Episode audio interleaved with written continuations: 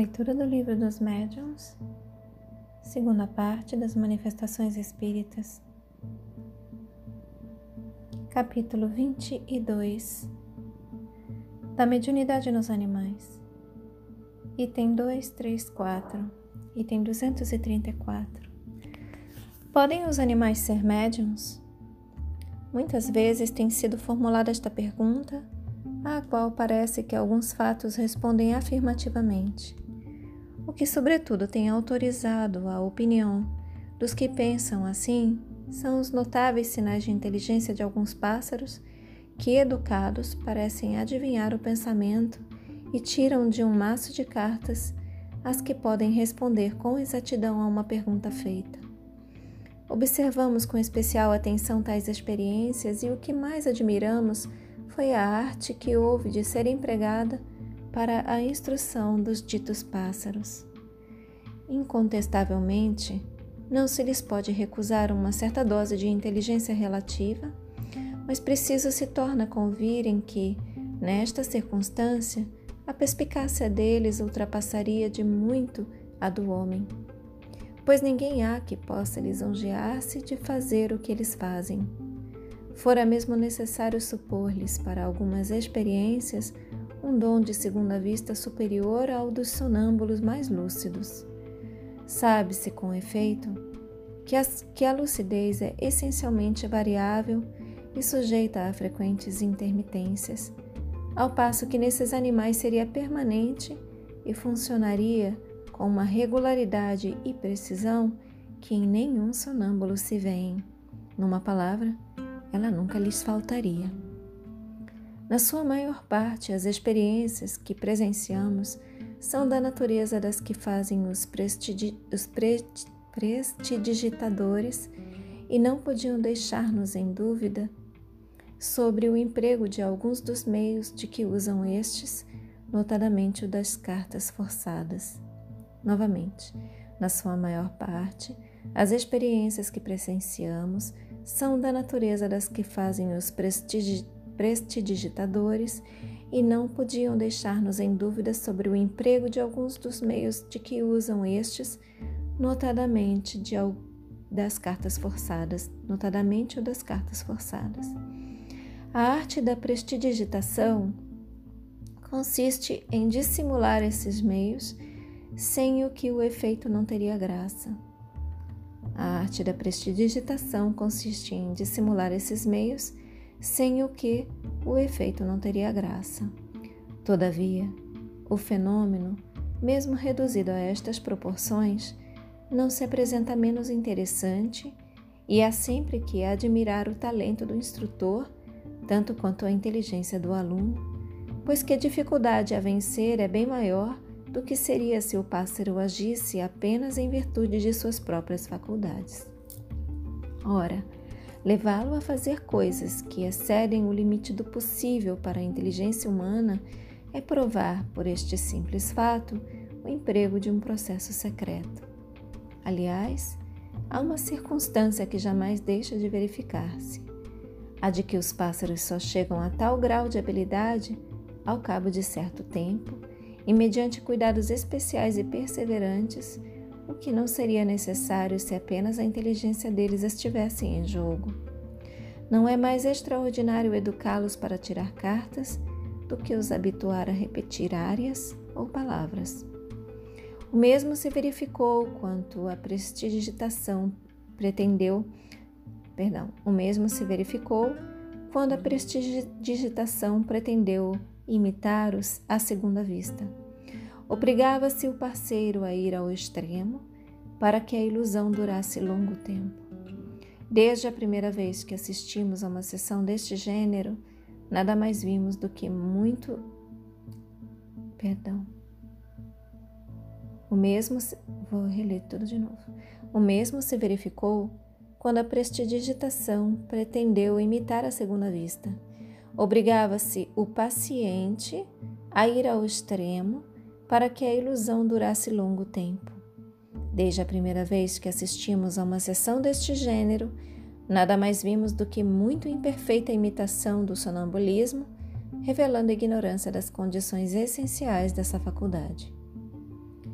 Item 235. Como quer que seja, no tocante às experiências de que acima falamos, não menos integral permanece, de outro ponto de vista, a questão principal, por isso que, assim como a imitação do sonambulismo não obsta a que a faculdade exista, também a imitação da mediunidade por meio dos pássaros nada prova contra a possibilidade da existência neles ou em outros animais de uma faculdade análoga.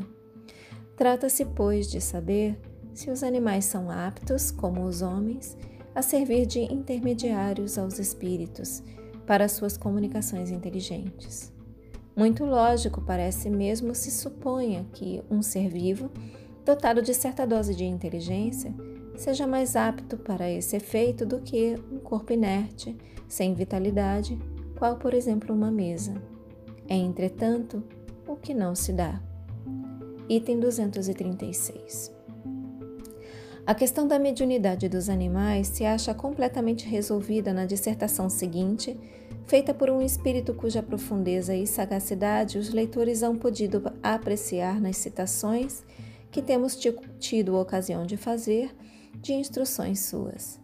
Para bem se apreender o valor da sua demonstração, essencial é se tenha em vista a explicação por ele dada do papel do médium nas comunicações, explicação que traz, que atrás reproduzimos, no item número 225.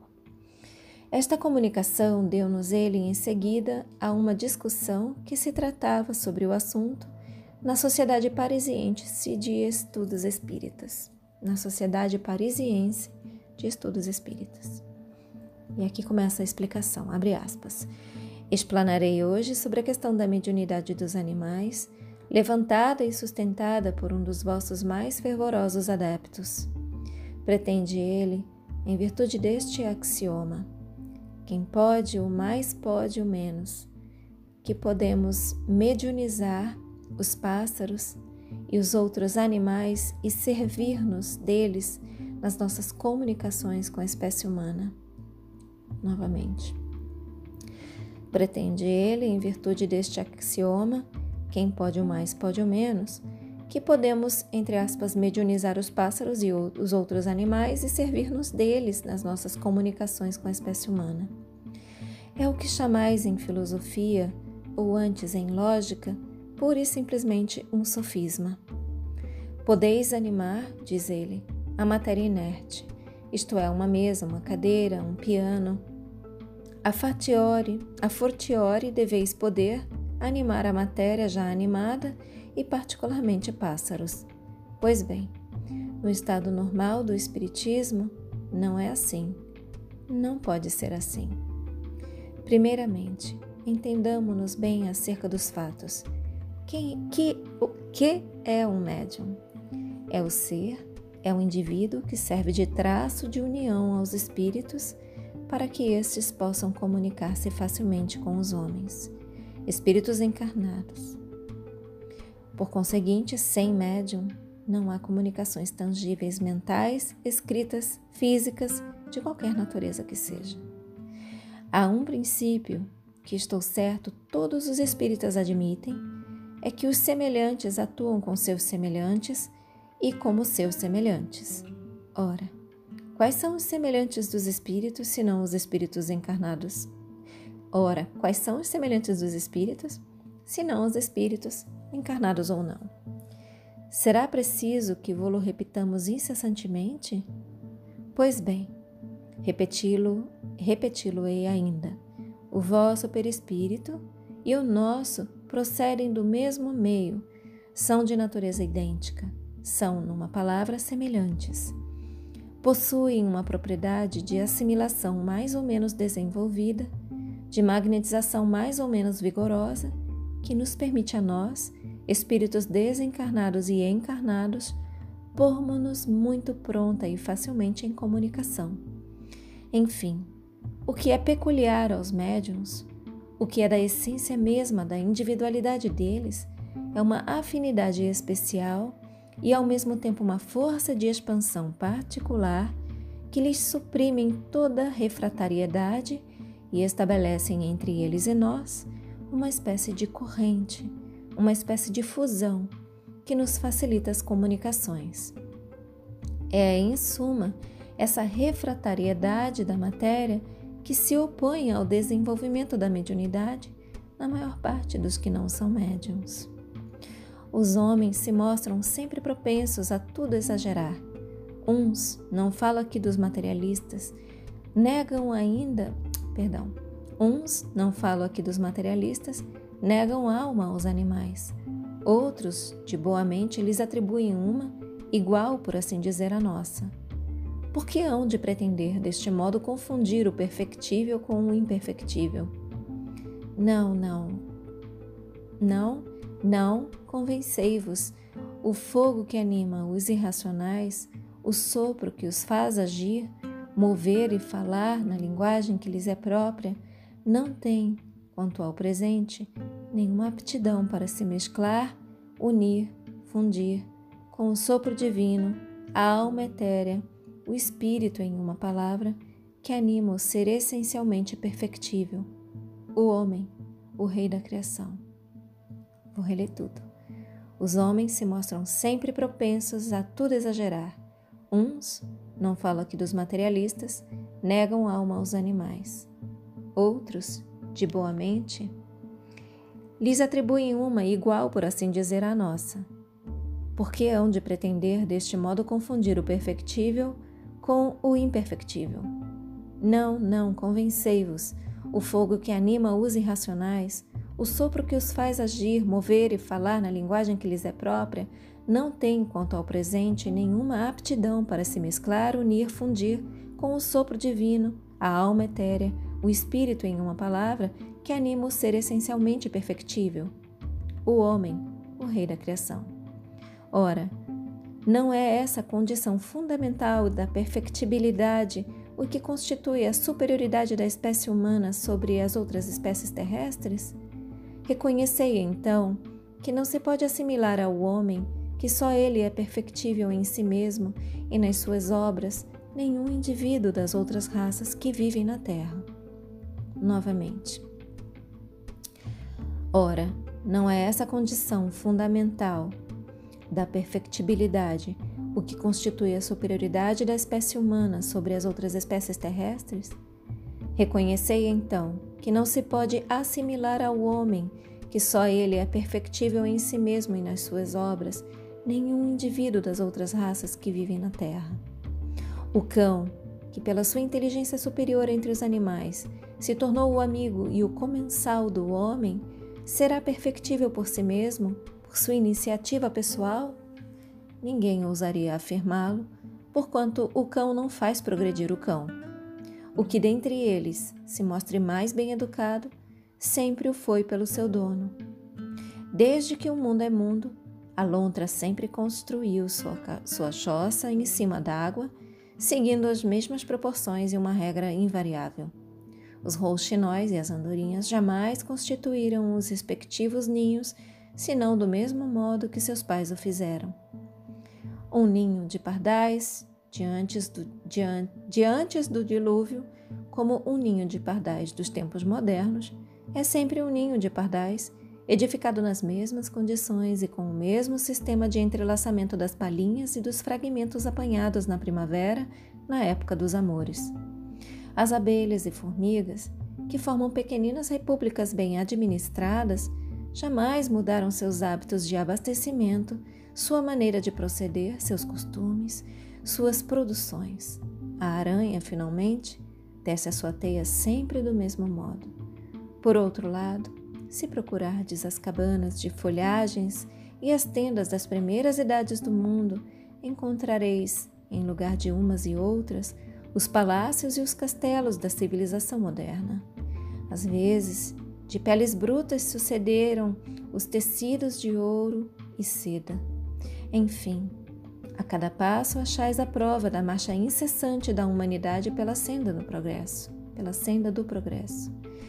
Desse progredir constante, invencível, irrecusável do espírito humano e desse estacionamento indefinido das outras espécies animais, a vez de concluir comigo que se é certo que existem propícios comuns, desculpa, desse progredir constante, invencível, irrecusável do espírito humano e desse estacionamento indefinido das outras espécies animais, a vez de concluir comigo que, se é certo que existem princípios comuns a tudo o que vive e se move na Terra, o sopro e a matéria, não menos certo é que somente vós, espíritos encarnados, estáis submetidos à inevitável lei do progresso que vos impele fatalmente para adiante e sempre para adiante.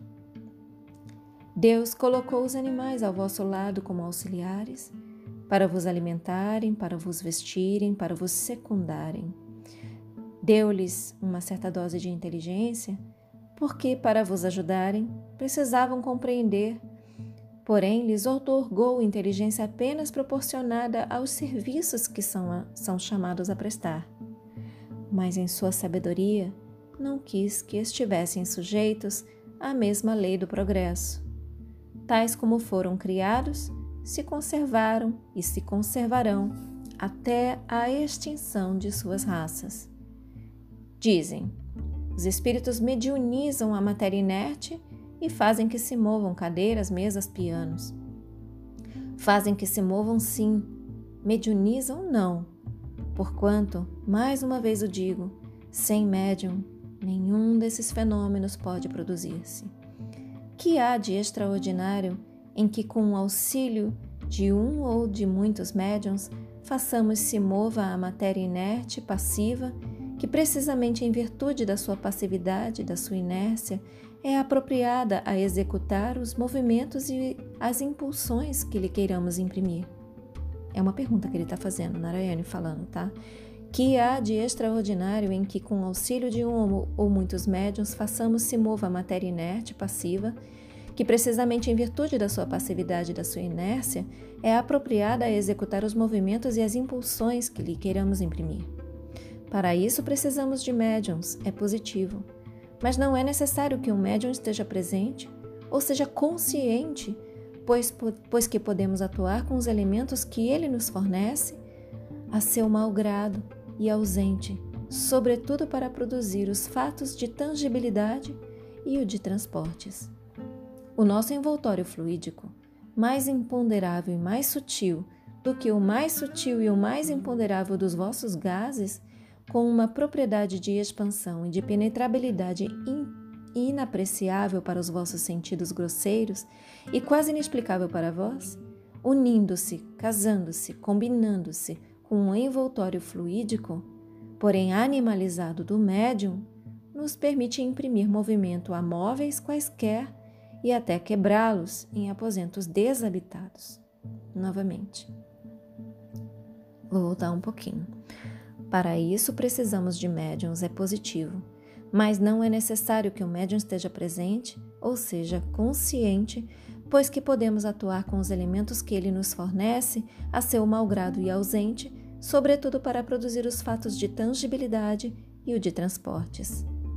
O nosso envoltório fluídico, mais imponderável e mais sutil do que o mais sutil e o mais imponderável dos vossos gases, com uma propriedade de expansão e de penetrabilidade inapreciável para os vossos sentidos grosseiros e quase inexplicável para vós, unindo-se, casando-se, combinando-se com o um envoltório fluídico, porém animalizado do médium, nos permite imprimir movimento a móveis quaisquer e até quebrá-los em aposentos desabitados.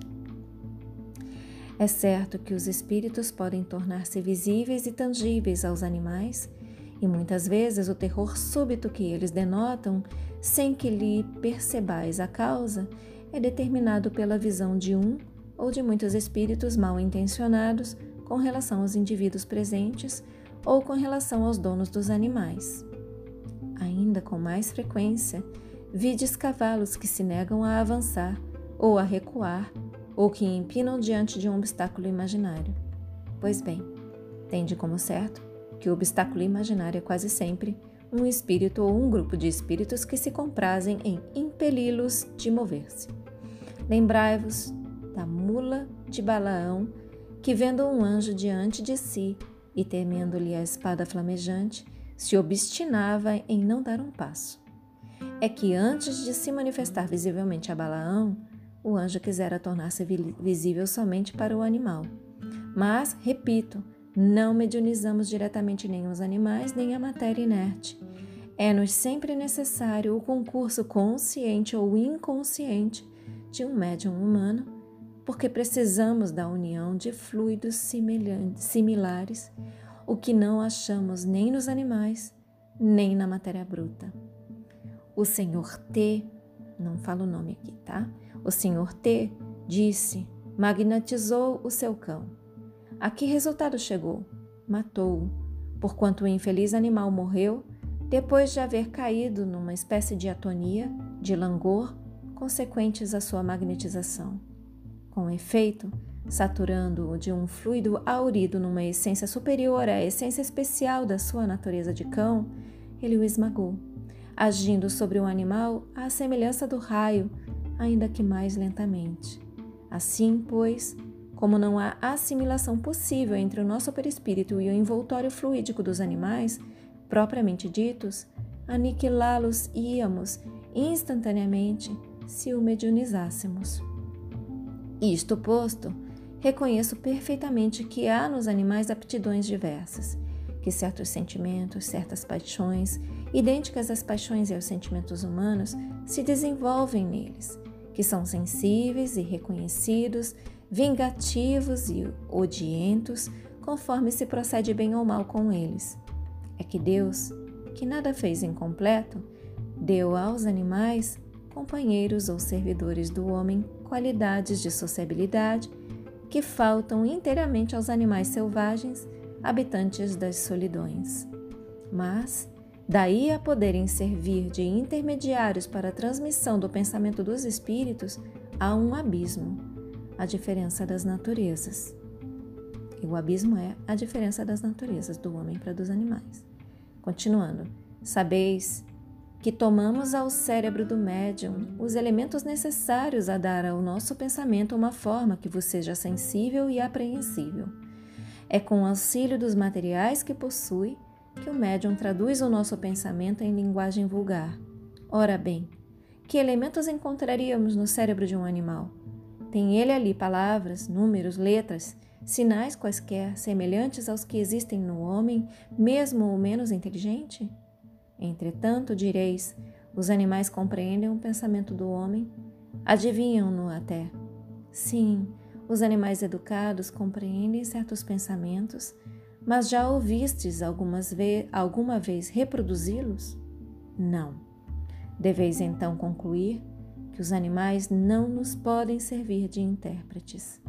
Resumindo, os fatos mediúnicos não podem dar-se sem o concurso consciente ou inconsciente dos médiums, e somente entre os encarnados, espíritos como, como nós, podemos encontrar os que nos sirvam de médiums. Quanto a educar cães, pássaros ou outros animais para fazerem tais ou tais exercícios, é trabalho vosso e não nosso. Erasto. E aqui vem uma nota. Na Revue Spirit, de setembro de 1861, encontra-se minudenciado um processo empregado pelos educadores de pássaros sábios com o fim de fazê-los tirar de um maço de cartas as que se queiram.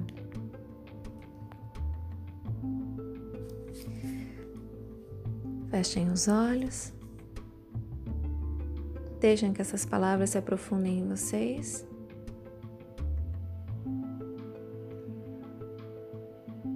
Assuma a intenção de contemplar por mais algum tempo sobre essas palavras. Expressem gratidão aos seus guias, mentores, protetores e anjo guardião. Expressem gratidão a Deus. Agradeçam a si mesmos pela continuidade na leitura. E eu também agradeço a vocês pela oportunidade. Boa noite. Namastê.